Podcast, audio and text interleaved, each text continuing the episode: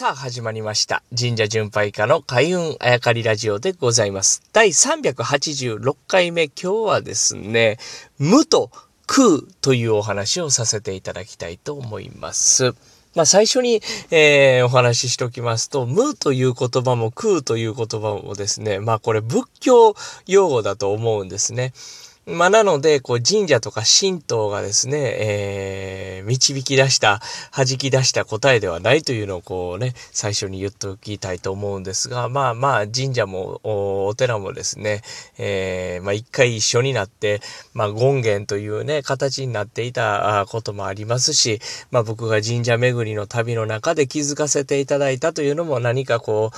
縁があったことだと思うわけでございますが、こう何に気づいたかというとですね、結構世の中に無という言葉が溢れてるんですね。ただ僕これずっと疑問に思ってたんですね。無でいいのかと思ってね。ただ無になった方がいいやろなというので、無というのはなぜかこう美しい言葉だと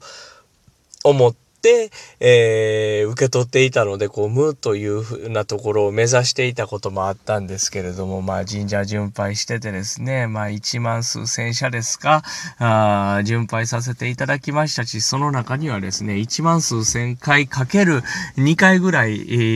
ー手叩いたり、頭下げたり、えー自分の名前を心の中で言ったりとかですね、うん、してるわけですよね。そんなことを繰り返しているうちにですね、あるこう気づきを得たわけですね。これ無ではいけないということなんです。えー、まあ、空という概念が、まあその仏教にあるわけですけれども、僕これちゃんとね、えー勉強したわけではないので、この空に関して、えー何かを、え語るということはできないんですが、自分なりに気づいたこの無ではなくて空でなくてはいけないというこの考え方。無というのはですね、こう僕自身が、僕自身もないってことなんですね。こりゃいかんと。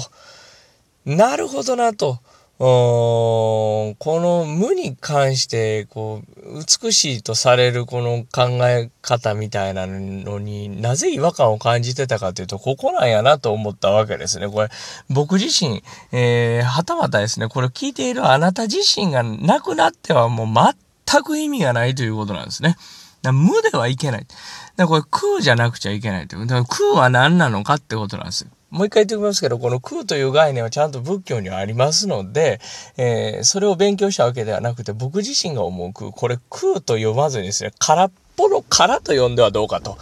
で、これ空というのはですね、空というのは、あ佐々木優太という縁はあるわけです。佐々木優太という縁はあるんだけど、中身がないという状態を食うとか空とか言うわけですね。これ昨日のニュートラルとちょっと近いんとちゃうかなと思うんです。無というのはジェットコースターにも乗らないということ。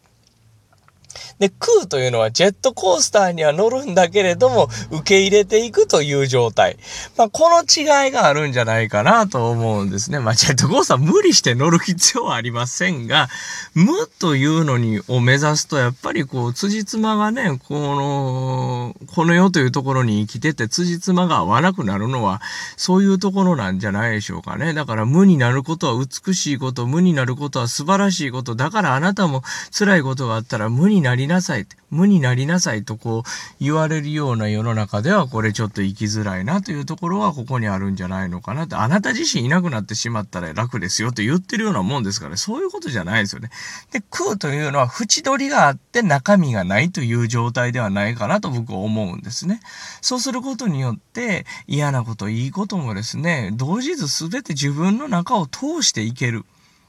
まあこれをフィルターという人もいるでしょうね。自分の中を通していける。その次のことはその時考えればいい。まず自分がどうあるべきかというこの体の心の一致した縁取り。そして中身。この状態を空というんではなかろうかと。これもやっぱり、えー何万回もですね、手を合わせ、えー頭を下げ、えー柏手を打ってきて、ある日突然気づいたことであります。ということで今日は、無と空というお話をお届けしました。